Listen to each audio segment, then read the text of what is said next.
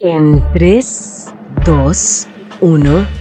Bienvenidas y bienvenidos a En la cotidianidad. Yo soy Lizzie Terán y les invito a que me acompañen a ponerle luz ultravioleta al tema de hoy. Primero lo primero, primero lo primero. Dos segunditos para preguntarnos cómo estamos. Vamos a hacer ese escaneo. Toquémosle la puerta a la mente y al corazón para preguntarnos cómo estamos. Que hoy me encuentro muy bien, pero mientras buscaba información sobre lo que quería hablar en el, en el episodio de hoy, me topé con memorias, con cosas que extraño, que no me acordaba, cosas que estoy anhelando por hacer y por ver, por comer. Siento que quiero visitar y conectar con mis raíces, estar ahí. Em, soy venezolana y bueno, como muchos venezolanos, tuvimos que dejar el país. Bueno, no voy a usar eso como excusa porque yo me fui de Venezuela en otras condiciones. Por suerte, cuando dejé Venezuela no, no estaba bien, pero no estaba tan mal, así que el motivo principal fue aprender inglés. Y bueno, este episodio es netamente basado en mi experiencia y en las experiencias de personas que, con las que he convivido, que me han contado eh, los motivos por los que están acá, diferentes nacionalidades. Y una de las cosas que mm, me revolvió la cabeza fue, ya va, ya va, es inmigrante, ya va, ya va, es emigrante, ya va, ya va, es migrante. Y bueno, ya, emigrante es cuando nos vamos, cuando dejamos nuestra tierra.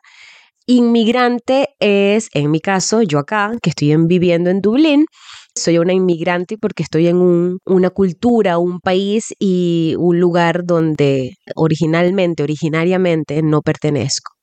Inmigrante es las dos cosas. Una persona que se mueve, que, que se mueve, que se desplaza de un lugar a otro. Y voló y me hizo volar. Eh, puede ser yo, que soy de Trujillo, y que me moví a Margarita. Sigue siendo Venezuela, pero soy una migrante, migré. Eh, cuando yo dejé Venezuela, como les contaban, se suponía que el plan era venir por seis meses, aprender el idioma, porque para mí en mis planes no estaba nunca vivir afuera. Sí, me imaginé eh, o soñé, digamos, mientras veías películas y leías cuentos que había en las cuatro estaciones, a lo mejor una experiencia corta, pero nunca pensé quedarme afuera. Hoy han sido 12 años desde que me moví y aún así sigo de vez en cuando teniendo mucha nostalgia, o lo que llaman el duelo del migrante, que yo no sabía que eso era un término que existía. Pero bueno, antes de entrar a la parte quizás un poquito sentimental, ¿por qué emigra la gente? O sea, ¿cuáles son los motivos? Porque para mí era para aprender el idioma, buscando oportunidades porque mi país de origen, pues no, mm, no se veía un buen futuro. Eh, entonces, bueno, yo decía, bueno, la gente emigra cuando pasa una catástrofe, no sé, la guerra, por seguridad, por, ¿sabes? Cosas pesadas, digamos. Entonces, claro, preguntando, muchísima gente me respondió cosas diferentes por eh, buscar oportunidades para estudiar, no solamente el idioma, para buscar experiencia profesional, laboral, para por amor, por amor típico que te, te enamoras y tienes que tomar una decisión porque la persona que conociste, que por fin encontraste el amor de tu vida, ah, pero no puede ser tan fácil todo, vive a no sé cuántos kilómetros lejísima. Otra fue para conocer nuevas culturas, experiencias, para conocer nuevas personas y simplemente para tener una experiencia más de vivir afuera mm, sin ningún tipo de expectativas, nada, quiero vivir la experiencia. Entonces dije, bueno, está chévere cuando emigras por decisión propia en el sentido de que yo quiero mejorar, yo quiero tener una nueva experiencia de vida, yo quiero que ver qué hay que hay afuera, yo quiero vivir, quiero, quiero. Y otra es, no me queda de otra. Mi país se viene abajo, yo necesito ver qué hago con mi vida, eh, yo no me quiero ir, pero ni modo, es lo que hay. Y esa es como, digamos, cuando tú tomas una decisión en base, por supuesto que las decisiones siempre son propias. O sea, no es que dice, yo tuve que decidir porque mi país, bueno, al final de cuentas tú puedes decidir quedarte. Por supuesto que una de las cosas más difíciles fue para mí dejar a mi familia. Eh, yo dije, ¿qué? Nunca en la vida voy a poder vivir en otro lado, o sea, mi mamá, mis hermanos, mi abuela, mi abuelo, mis tíos, o sea, no, ¿qué es esto? No, es imposible. Y eso fue algo que yo tuve que enfrentar. Porque, bueno, cuando Juancho me propuso la idea de que podíamos irnos a vivir a otro lado a estudiar inglés, mi primera respuesta fue no. Y después lo medité y dije, sí, bueno, es algo que me va a abrir caminos, no quiere decir que yo no vaya a volver. Y después, ¿cómo le digo a mi mamá que yo esta decisión ya la tomé?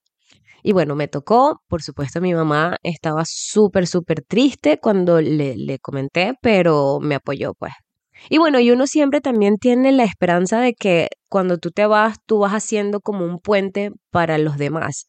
Esa es la esperanza que uno tiene y las expectativas que uno tiene cuando emigra, ¿no? Hoy en día, a mí a veces me da, me, da mucho sentimiento eh, saber que, bueno, que yo tengo familia en Venezuela y Panamá, estamos regados todos, y me da como un sentimiento de decir, miércoles, pero ¿cómo hago yo como para comprarme una mansión en esta isla Esmeralda y tener y traerme a toda mi familia y ponernos a vivir todos así en una residencia familiar y ser todos felices? Porque yo sé que las cosas en Venezuela no están bien, no me siento cómoda de hablar porque hace gente, hace 12 años que yo, me, que yo dejé el país y hace 10 años que no lo he vuelto a visitar. 10 o 9. Bueno, por ahí va la cosa. Entonces, claro, hablar desde la ignorancia, donde yo puedo decir, no, Venezuela está bien o Venezuela está mal, me parece que es injusto. Claro, mi familia me cuenta que las cosas no están bien o, o, o escucho por ahí de que no hay, que se borró la clase media, de que o eres rico o eres pobre, de que es se pasa trabajo, pero bueno, yo quisiera ir yo misma para poder después darles una opinión propia. Sí, no está bien, está mejor de lo que estuvo. Hubo una época que estuvo muy, muy mal, que fue el momento donde hubo más migración. Los venezolanos yo creo que crecimos con la cultura de no, de no emigrar. Nosotros crecimos con la cultura de viajar, conocer y volver. Y bueno, nos tocó. Por eso que es que uno tiene que dentro de todo estar preparado para lo que venga, porque uno nunca sabe las vueltas que da la vida. Así como hubo mucha gente que se vino a Venezuela cuando nosotros éramos, mira, pues todo se voltea. También los irlandeses emigraron. algo que le pasa a muchísimos países a lo largo de la historia y que en esta oportunidad nos tocó a nosotros los venezolanos. Y que dentro de todo, cuando te, cuando te toca salir porque te toca, yo siento que no está bien, pero a lo mejor te empuja a buscar oportunidades en otro lado y con la maleta que nosotros traemos, eh, tenemos ese espíritu en general emprendedor, echados para adelante o que no nos importa y que bueno, ahí nos inventamos, pues nos ha ayudado también a pelear, digamos, con esto de, de ser inmigrante. Pero bueno, volviendo a lo que les estaba comentando de, de, que a mí me hubiese gustado traerme a mi familia y pues hay veces que uno se viene con unas expectativas que realmente no es tan fácil como parece. Hay muchísimas personas que lo han logrado, sí, eh, pero otras nos ha costado un poco más. Yo sueño todavía con ese día. Yo sueño con tener a mis tíos, a primitos, Maxito y no sé, los que vendrán también, estén así jugando y correteando y haciendo bulla y todo eso. Y eso no se vive acá. Nosotros los inmigrantes no tenemos eso. Nosotros nos formamos una, una familia. Es como, no sé, armarnos un equipo de FIFA en el Play. Tipo, ah, bueno, yo agarro aquí, agarro acá, la gente que vas haciendo clic, o la gente que tiene tus mismos intereses, o la gente que, que por alguna razón empezaste a frecuentar y eso se van convirtiendo en tu, familia. Y chévere porque es como una familia elegida, que es necesario, gente, es necesario. Nosotros somos seres sociales y si estamos solitos acá, viejo, eso no, no lleva para ningún lado. Pero bueno, cada vez que yo hablo con mi familia y saber que están allá de pronto pasando trabajo o no, o a lo mejor están bien o, uno se los imagina peor, entras como en una disyuntiva, no sabes qué onda, o sea, no sabes si de pronto compartirle las cosas buenas que tú estás viviendo acá porque a lo mejor sientes que ellos están pasando trabajo allá. No sé si les ha pasado a ustedes. Em, y hay como una, un mal concepto de lo que realmente hacemos los inmigrantes afuera. Los inmigrantes, gente, pasamos mucho trabajo, ¿no? Hay muchísima gente que sale eh, con trabajo y que, bueno, profesionalmente están finos. Se puede decir que uno lo que hace cuando emigra es buscar oportunidades de crecimiento. Motivos por lo que yo personalmente salí. Seis meses. Gente, seis meses. Solamente. Van 12 años. Extraño algo que no existe ya. Extraño algo que, digo, extraño mi país, mi casa, pero ya esa casa no existe. Mi país probablemente sea totalmente diferente. Em, la comida espero por favor que siga siendo igual de deliciosa y bueno, las playas, el sol, el sol lo extraño muchísimo. Viviendo en Dublín es una de las cosas que más, más, ah, broma, más extraño. Pero el calor, no lo sé, Rick. Yo no sé si yo podría vivir tanto tiempo con ese clima tan tropical. Yo sé que es una caradurismismo de mi parte decir eso, pero de verdad les digo que me acostumbré al calor de Irlanda, que serían, no sé, 21 grados. Eh, ¿cuáles son unas las cosas que nos frenan a tomar esa decisión? ¿Qué fue lo que a mí más me costó? Porque no fue una decisión que yo tomé de un día para otro, no, fue, yo lo tuve que asimilar y me tuve que vender la idea y tuve que pensar en todos los beneficios y me imaginé los paisajes y, y toda esa vida de turista, pero yo tuve que visualizar todo eso para poder tomar la decisión, que además el factor dinero comprar el pasaje y, y, ver dónde vas a vivir, ahí la cosa se pone un poquito apretada y tú te pones a, a, cuestionar todo y dices, mira, ya va, pero ¿cómo voy a hacer yo? Si yo ni siquiera hablo inglés, ¿cómo voy a trabajar? ¿Qué voy a hacer? Eh, entonces, una de las cosas que más me frenaba a mí era, primero, el motivo del dinero, pero más allá del dinero, la familia. La incertidumbre de que cómo iba a ser, eh, imagínate, estás ahí que no, bueno, me voy para Irlanda, vámonos. Yo estaba emocionada. Esa parte a mí de verdad que no me frenó porque me emocionaba. El, el miedo a lo desconocido, a mí ese miedo obviamente te da como ese sustico, pero no es un miedo que me paralizó.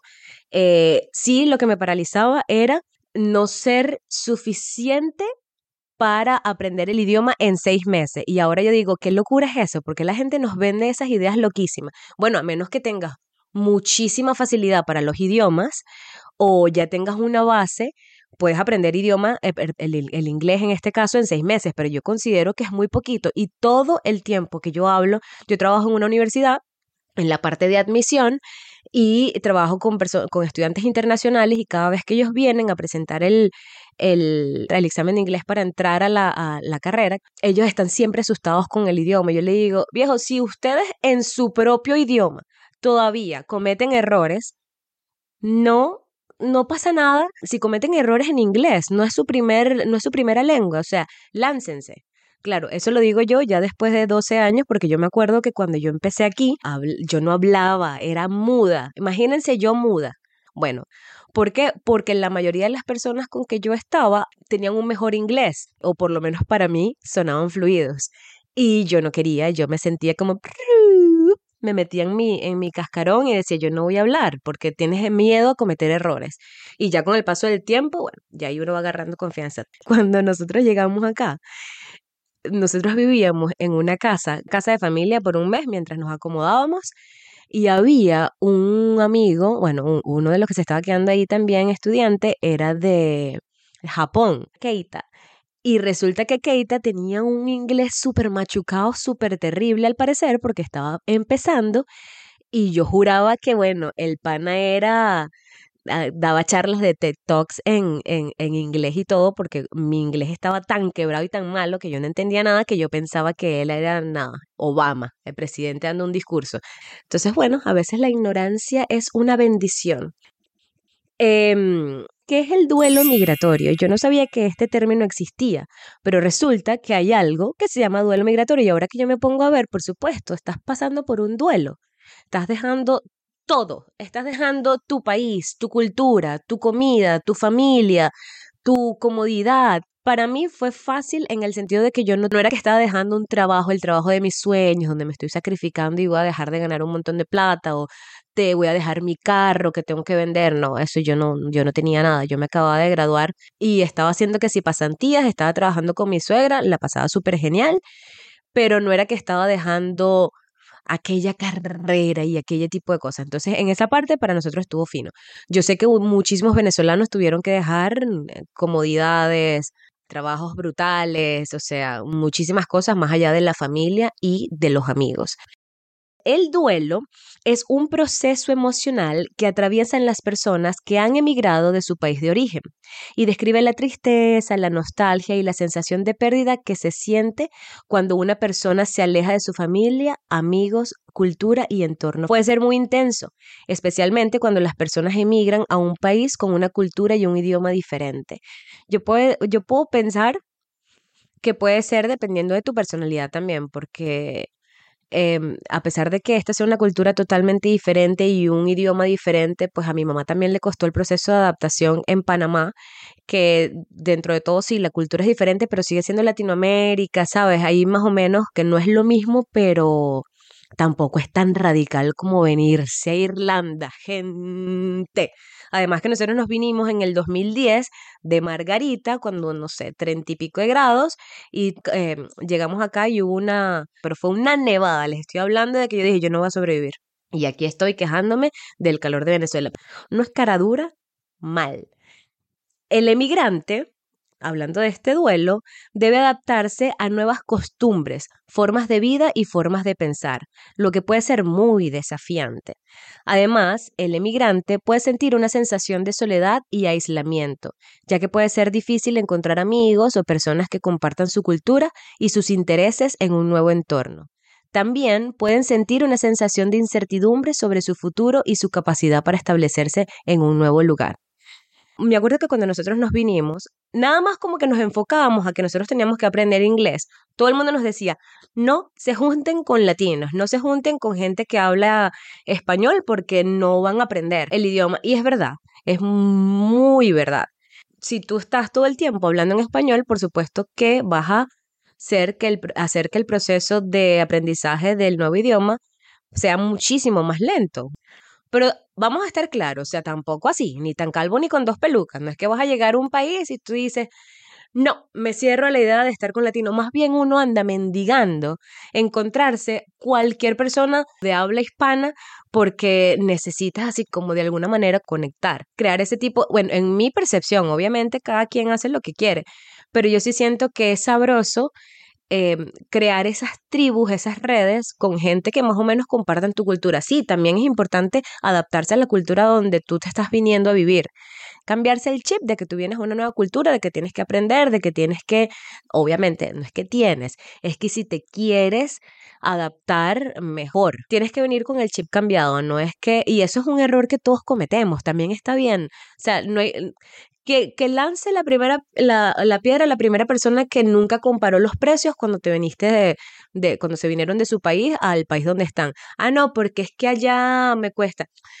Que si vas a seguir así en el, en el año 10 de que estás viviendo, dice, bueno, viejo, suéltala. Pero es normal también porque, bueno, porque somos humanos yo todavía sigo diciendo que a mí me molesta, no es que me molesta, pero yo digo, conchale, pero yo tengo que pagar por un mango acá y además que lo tengo que comprar como con tres semanas de anticipación y después, si dejo de verlo un día, se me pudre. Cuando en Venezuela, bueno, me tienen que tocar la puerta y decir, por favor, cómete los mangos que no los quiero botar en la basura. Ese tipo de cosas, yo, después de 12 años, la sigo diciendo. Qué fastidio pagar por mango. Pero, pero sí, es normal comparar al principio. Que no te quedes en el aparato es otra cosa. Eh, entonces yo creo que ahí lo ideal sería cambiarse el chip pero también saber que está bien. No es que juro tienes que tener un montón de amigos irlandeses, en el caso de que te hayas venido a Irlanda.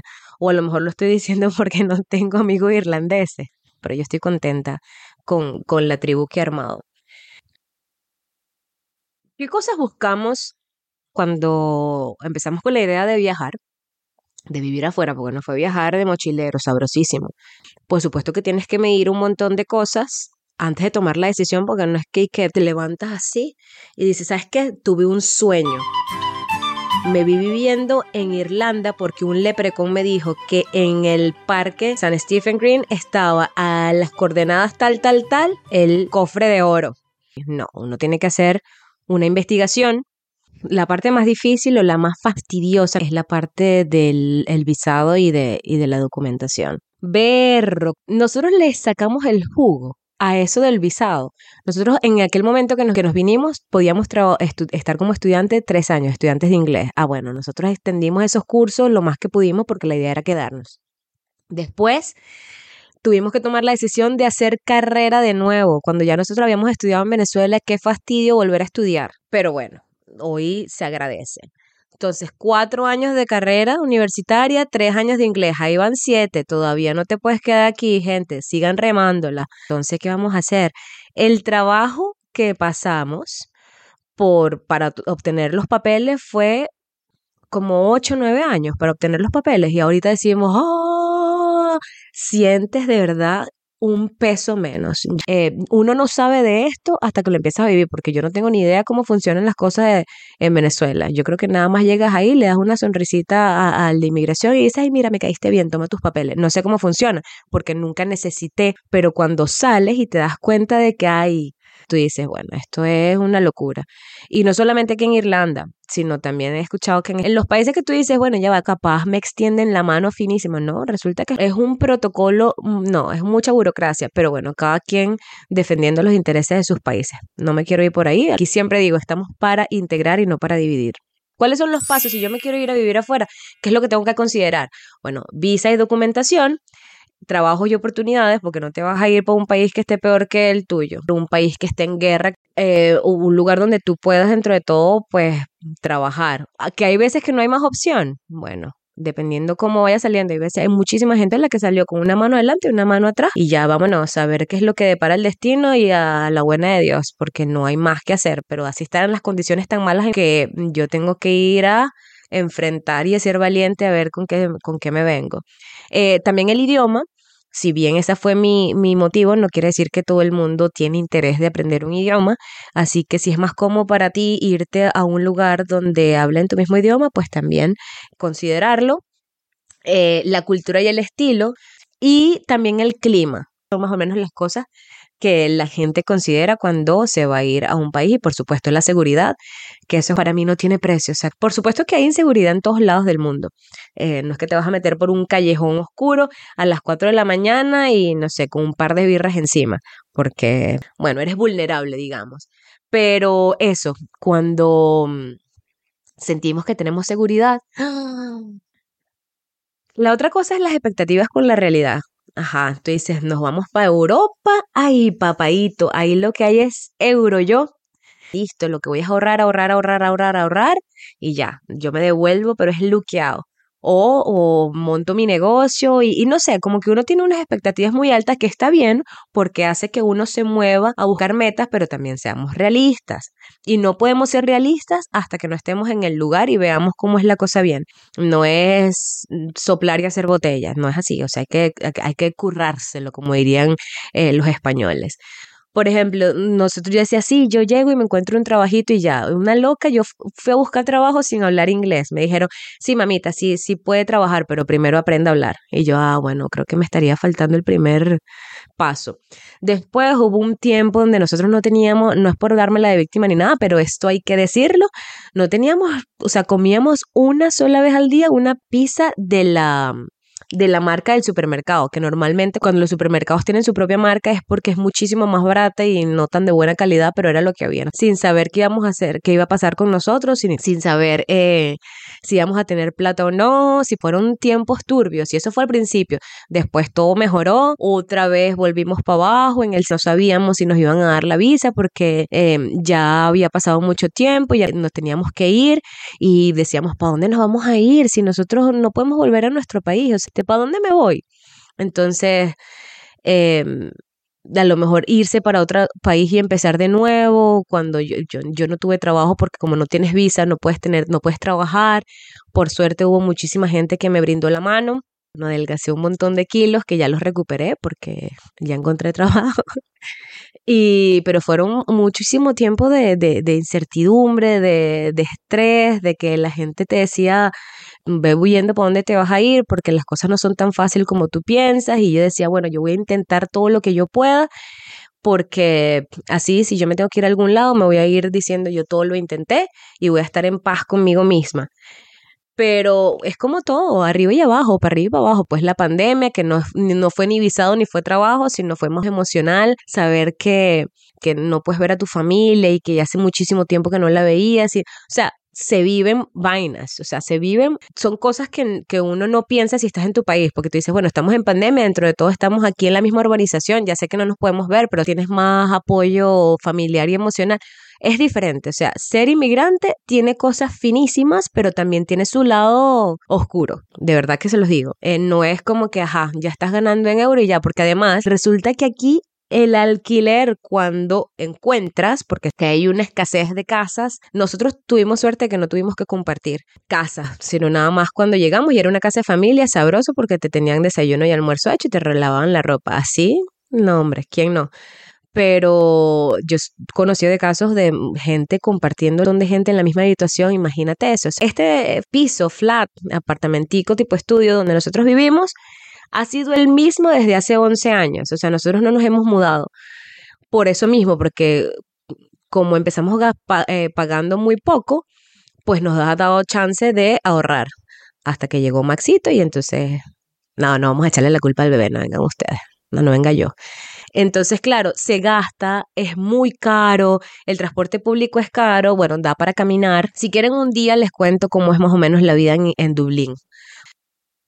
Los inmigrantes nos sentimos en casa. Si llegamos a ese punto donde podemos decir, sí, yo me siento como en casa en este lugar. Bueno, obviamente a mí me pasa que yo me siento como en casa en mi casa, en este hogar que yo formé con mi pareja y con hoy en día mi bebé. Pero mm, es raro, es raro porque es tu casa, o sea, tu casa como tal, pero no tu casa, el entorno. Mis vecinos son uno de Lituania, uno de Irlanda, el de arriba creo que es de la India, o sea, no, en Venezuela todo el mundo es que sí que de, no sé, de Achipa, no de Pampatar, si Trujillo no, de, de Valera, de, de las Acacias o de La Puerta, todo el mundo es de por ahí mismo. Entonces, como que si uno se siente en casa, uno crea ese hogar. O sea, yo extraño la comida venezolana, pero también yo hago mi hogar en el sentido de que yo cocino mis arepitas, hago mi carne mechada, de vez en cuando me lanzo mis eh, empanadas, en Navidad hacemos la yaca. ¿Sabes? O sea, encuentras plátano que tienes que comprar como con tres meses de anticipación para que se madure y te lo puedas comer, pero en ese sentido uno se siente en casa. Sí, yo creo que lo, lo conviertes en casa, pero nunca va a ser como estar en tu país. Cuando yo fui a Venezuela, fue en el 2013, eh, sé que es tontísimo, pero como estaba tan desacostumbrada a no escuchar español, español en la calle, obviamente que uno va caminando por aquí y escucha a un mexicano hablando, un colombiano, un español, sí hay, escuchas por ahí esporádicamente, pero que todo el mundo hable español, yo como, no sé, como que me pasó un chip, cuando llegué a Venezuela y escuché eso, un sentimiento raro, fue como extrañaba esto y ni siquiera me acordaba. ¿Qué cosas extrañamos los que emigramos?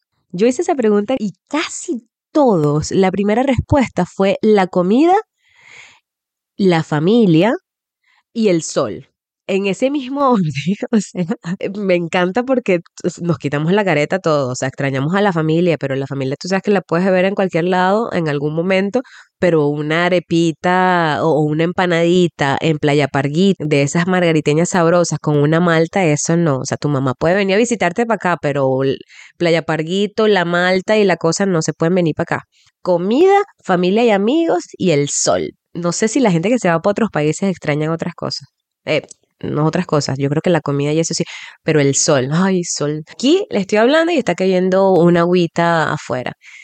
Cosas que extraño justamente anoche, anoche y era de día, un palo de agua, pero de esos buenos, que qué sabroso ese, ese, esa sensación de levantarte o dormir con el sonido de la lluvia esa lluvia fuerte, así con truenos. Ay, ay, ay, eso yo lo extrañaba muchísimo, lo extraño. Por supuesto, si estoy en mi casa adentro, no que me, me, no que me caiga el chaparrón afuera. Porque aquí la lluvia, o sea, llueve bastante, pero es una lluvia como llamaríamos nosotros mo- mo- mojapendejo. Es antipática la lluvia, porque además te llueve, te pega viento, eh, estás como que sudado con la chaqueta, pero a la vez tienes frío si te la quitas porque vas caminando, no, un desastre. Entonces, ayer le decíamos a Max, mira Max, eso es un trueno. Me sentí así como que Thor, ¿no? Que la máster explicándole a Max, Max, escucha que en los próximos tres segundos va a venir el trueno y prra, pa, pa, pa, desde el trueno y Max me miraba como, ay, qué sabia mi madre. ¿Qué otra cosa extrañamos aparte de la comida, la familia, el clima, la cultura, la sensación de pertenencia? Llega un punto de que no eres de allá ni tampoco de acá. No eres, decían, no eres ni chicha ni limonada. O sea, no eres venezolana. Por supuesto que siempre voy a ser venezolana. Pero cuando voy para allá me dice, bueno, es que ya perdiste más o menos el acento. Hablas como medio español, con argentino, con mexicano, con irlandés, con... Digo, bueno, pero ya vas- aquí tocó también hacer como un diccionario, no un diccionario, pero sí adaptar las cosas, las palabras que sean más cómodas, porque hay, hay palabras que están en, en, en- en otras culturas que caben perfectas para situaciones específicas. O cuando trabajé en este restaurante, éramos un quilombo, éramos muchísimas y éramos de diferentes países, era Brasil, México, Chile, Ecuador irlandesa, Argentina, venezolana, entonces imagínense eso, y que pásame el coleto, pero ¿qué es el coleto? No, que el trapeador, no, que la chingadera, o sea, era un, no, cualquier vaina. Entonces, volviendo a lo que es el, el sentido de pertenencia, cuando llegas a Venezuela no eres 100% venezolana, pero aquí tampoco eres 100% irlandesa, bueno, 100% cero irlandesa, pero tampoco como que perteneces, ¿no? Ya, ya dices, pero ¿quién soy? ¿De dónde soy? ¿Quién, quién es? ¿Cómo es que me llamo yo? Ya va, pero ya va, ¿quién es que es qué? Sí, nos sentimos a lo mejor perdidos o, o- extrañamos esa sensación que teníamos en nuestro país de origen, esa, esa, esa cercanía, eso que conocemos. Pero me llamó la atención, ¿por qué extrañamos tanto la comida? Es lo que hace que, que la comida, aparte de su sabor, pero no lo puedes cocinar en tu casa, ¿no?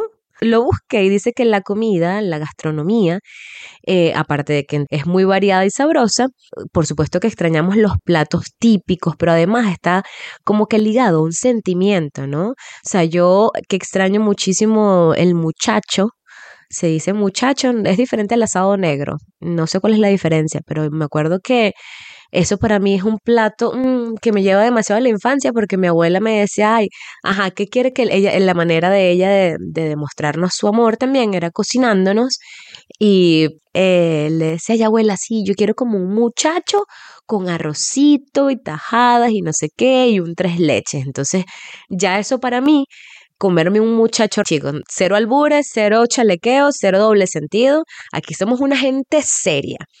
Pero bueno, eh, para mí era otro nivel.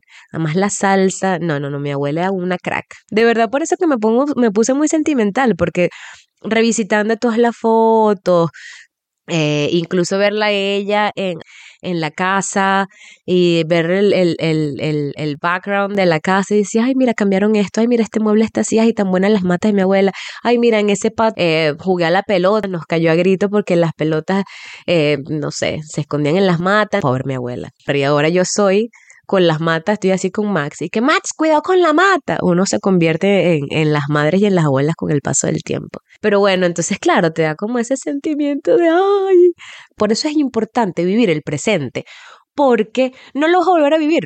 O sea, lo que yo, este episodio que yo estoy haciendo ahorita, si yo lo quiero volver a hacer, no me va a salir igual.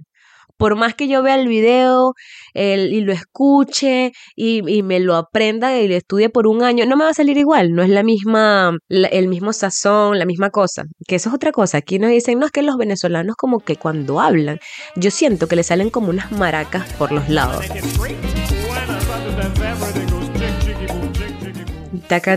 Si no tenemos acento, ay, no te mames, güey. Yo pienso que es importantísimo que todos vivamos un tiempo afuera. No sé si quedarnos afuera para siempre, porque de verdad que me pongo a pensar, ahora que tengo un hijo, yo digo, si Maxito se va a vivir a un lado y se quiere quedar, por supuesto que yo lo voy a apoyar siempre. Es como, no, uno quiere que sus hijos agarren, al, o sea, que agarren camino y abran sus alas y, y todas esas cosas lindas, pero a la vez uno los quiere tener así cerquita. Entonces, es como que sí está fino, de que vaya a vivir en otro país pero chico, pero que sea así como que un país aquí al lado, aquí mismito, que uno pueda agarrar un tren y uno vaya a fastidiarlo. Yo siento que uno le cambia la, le cambia todo, le cambia a uno la percepción, uno se pone en los zapatos de muchísima gente, tanto de trabajadores, o sea, ¿cuántos trabajos yo no tuve acá que yo ni idea? O sea, trabajé en esto de, del restaurante, que era, era bailar pegado.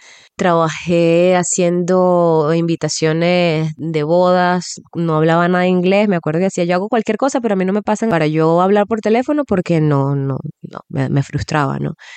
Y ahora, cada vez que yo voy para un lugar, a un restaurante, ya yo les tengo como que muchísimo más respeto a las personas que trabajan ahí porque ya yo sé, o sea, cuando ellos dicen, ya, ya estamos cerrando, no, hombre, 10 minutos antes de que ellos estén cerrando, ya yo estoy pagando y vámonos porque tú sabes lo que es eso. Entonces vamos a ser empáticos, gente. Si usted está en un restaurante y ellos le están diciendo estamos cerrando, váyanse. Váyanse porque esa gente después que ustedes se vayan tienen que limpiar y seguramente que tienen un poquito de tiempo para limpiar tienen que hacer un montón de cosas y usted está ahí como que, ay, bueno, pero ya va, yo soy el cliente y ajá, no, no sean así. O si yo puedo recoger mi plato y llevarlo hasta, donde, hasta la basura, pues yo lo hago. O cuando ellos vienen a recoger la mesa, también hay un extremo, ¿no? Uno también está pagando por un servicio, no hay que ponerse tan loco. Pero sí como que vamos a ayudarnos entre todos, ¿no? En la medida que podamos, ¿no? Eh, uno se, se vuelve más empático en las cosas que uno vive. También está el, downside. No sé si es lo mismo que duelo migratorio, pero hay una ansiedad migratoria. ¿Qué es esto de ansiedad migratoria? ¿Será que la tengo? Porque típico que uno se le pregunta, ay, ¿será que yo tengo esto? Porque es que yo lo vi en TikTok. Y bueno, es un término utilizado para describir los sentimientos de ansiedad y estrés que experimentan las personas que se encuentran en proceso de migración o que han emigrado a un país diferente. Este tipo de ansiedad puede ser causada por variedades de factores, incluyendo incertidumbre sobre el futuro, adaptación a un nuevo entorno cultural, el idioma, la separación de la familia y amigos, estrés financiero, la inseguridad laboral, entre otros. Yo creo que el duelo es como que cuando tú lo aceptas y la ansiedad cuando estás en ese cuando estás ahí, que estás pensando y dices, ajá, pero todo esto, el duelo como que ya más lo siento, no sé, no sé cuál es, no sé si ni siquiera es diferente, pero bueno, yo me pongo a pensar, tú estás en tu país y no sé, si te peleas con el jevo, tú vas a la casa de tu mamá y le dices, no, hombre, que este no quiero que este que le y tu mamá, ah, bueno, pero ya va, tranqui, no le pares, ya mañana se verá. O si te da un ataque de ansiedad, ataque de pánico, sales corriendo, no sé, para la casa de tu abuela y le dices, abuela, me está persiguiendo, no sé qué, ah, una locura sí, pero por lo menos tienes tu entorno ahí que, que te van a apoyar. O si dices, ay abuela, ¿sabes qué? Me siento como un poquito tipo down, hazme una sopita de esa, una piscandina que ya estoy cansada de hacérmela yo misma. y entonces viene tu abuela y te hace tú, o sea, te consiente o algo. No sé, tienes como tu red de apoyo ahí, tu familia, ¿sabes? Si esa vaina a ti te pasa afuera, ¿ah? Si tú estás ahí que dices, no, que tuve un rollo increíble, pero un rollo serio, estoy hablando de un rollo serio con, con tu novio, con tu esposo, con tu pareja, con tu novia, lo que sea, ¿para dónde agarra uno con esa pata hinchada? Por eso es que es importante crear las tribus que uno tiene con sus amigos, o sea, es lo único que hay uno tiene más o menos una comunidad donde uno se puede refugiar, pero nunca es lo mismo. Nunca es lo mismo que tener la familia al lado. O si dices, mira vieja, me quedé corta para pagar el alquiler y la verdad que me estoy volviendo loca porque no sé de dónde sacar, no puedo pagar un préstamo, no sé qué. Un amigo, si tiene la plata, puede que te la preste, pero un ejemplo, o sea, el inmigrante, gente, para analizar, no nos maltraten, chicos, no nos vean como que los que nos fuimos y nos olvidamos, nosotros también tenemos nuestro corazoncito acá, díganos que nos quieren, díganos que nos quieren ver lléguense, dennos sorpresa. Ah, no, que la visa, pues sí es verdad. Cuando me acuerdo de la visa, se me pasa.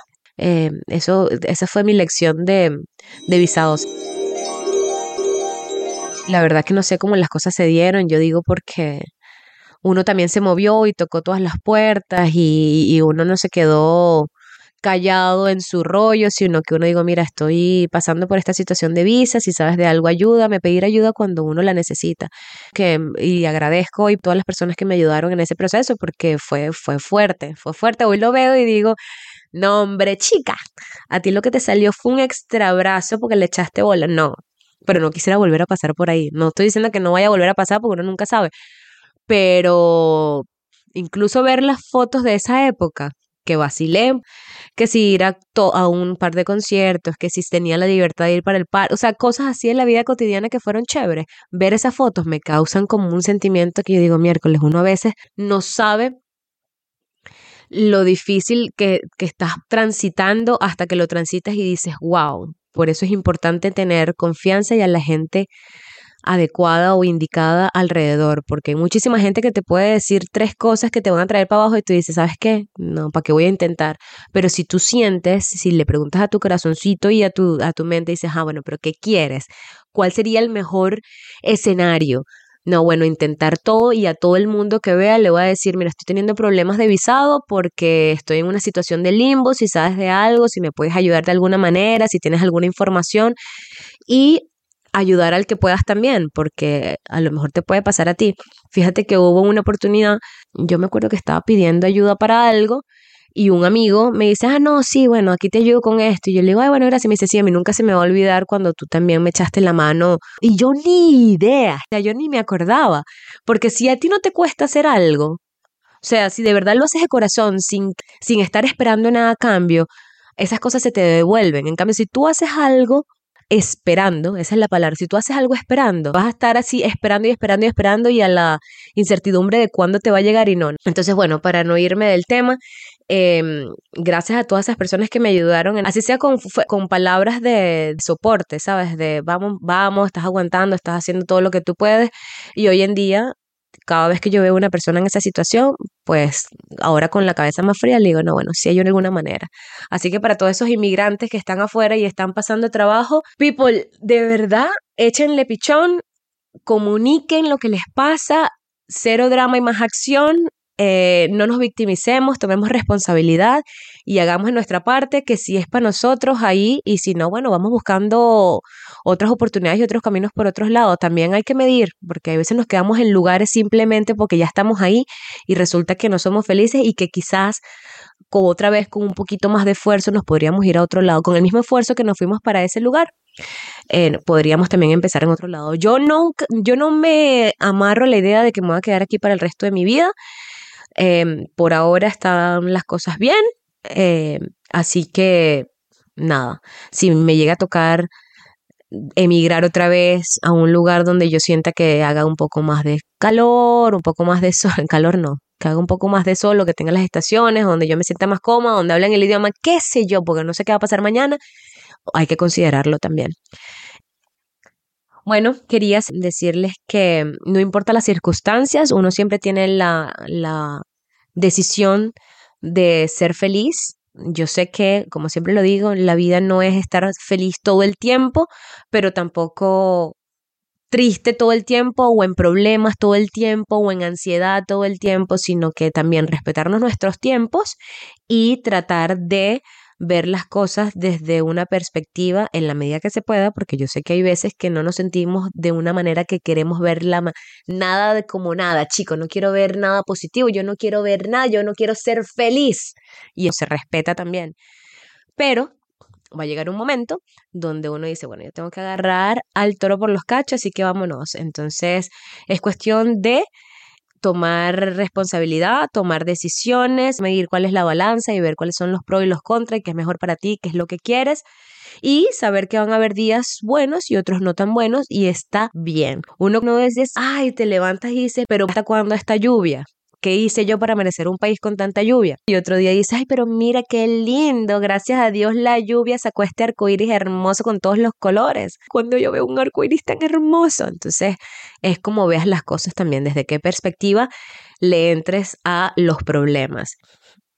Recordar que si hay un país lleno de oportunidades, uno trae una maleta de herramientas que te ayudan a sobrevivir. A lo mejor no las vas a ver en el momento, pero las vas a ver con el paso del tiempo, porque uno decía, ¿para qué me sirvió a mí este trabajo? No sé, uno nunca sabe, uno nunca sabe las experiencias que traes o, lo que has aprendido en el camino para que te va a servir.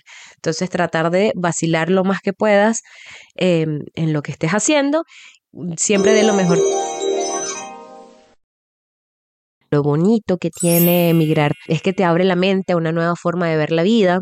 eliges tu familia, tus amigos, eh, te llenas de una cultura nueva, cosas que, que, tú dices, yo nunca me imaginé que me iba a encantar la Guinness, eh, pruebas nuevas comidas, o sea, después dices, ¿cómo tardé tanto tiempo en probar esta delicatez misma?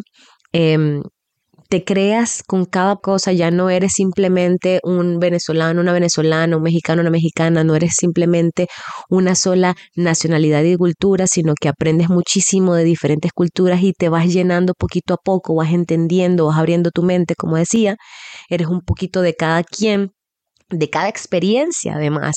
Yo no soy la misma que llegué el primer día por todo lo que he acumulado durante el tiempo que he estado acá.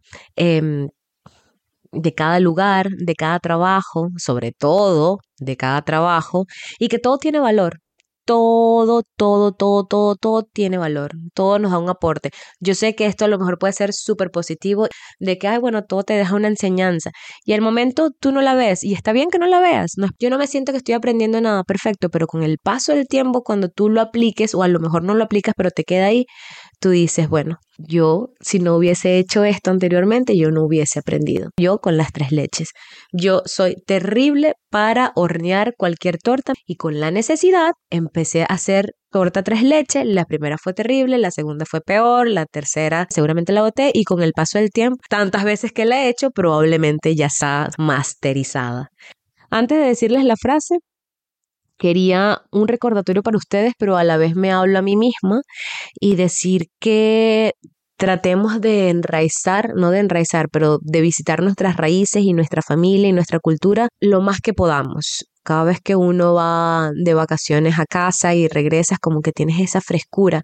Y hay veces que no, lo damos, no nos damos cuenta, va pasando el tiempo y va pasando el tiempo y va pasando el tiempo y, y pasó. Y veces que entre excusas y cosas no, no vas, no visitas, em, no haces cosas que solías hacer porque se nos olvida. Yo siempre pienso en mi amiga argentina y yo digo, qué sabroso. Bueno, es sabroso, por supuesto, desde mi punto. No sé si para ella sea tan sabroso. Yo creo que sí, porque ella va a visitar muchísimo a, su familia, pero además se queda por mucho tiempo, no por mucho tiempo, pero a lo mejor por un tiempo de que yo como venezolana diría, no, no, no, yo voy por dos semanas porque el trabajo, entonces, y empieza a buscarte excusa ella, y no por la flexibilidad de trabajo que tiene hoy en día, porque desde que la conozco ha sido así y ella y trabajamos juntas y eso de verdad que es admirable para mí. Así que me encantaría traerlo a, mi, mi vida cotidiana. Quiero trabajar en eso, así que ojalá se pueda. Bueno, ahora sí, pedirme con una frase. Me costó porque no podía elegir una sola, pero bueno, les traje dos. y una dice, salir de casa siempre significa irse con los pies nunca con el corazón.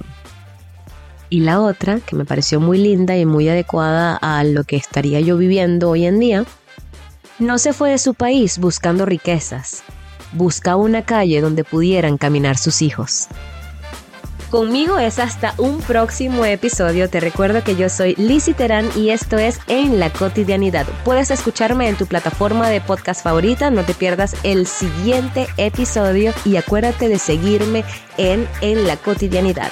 Hasta la próxima. Bye bye todo el mundo que esté escuchando este episodio sabe que es una arepa, así que eso vamos a darle gracias a la migración. Y además que era un lío explicar qué es una arepa. Bueno, es como una panqueca, pero no, realmente no es una panqueca porque es salada. Entonces es como un pampita, pero tampoco porque es de maíz y es como, mira, es como, es una arepa.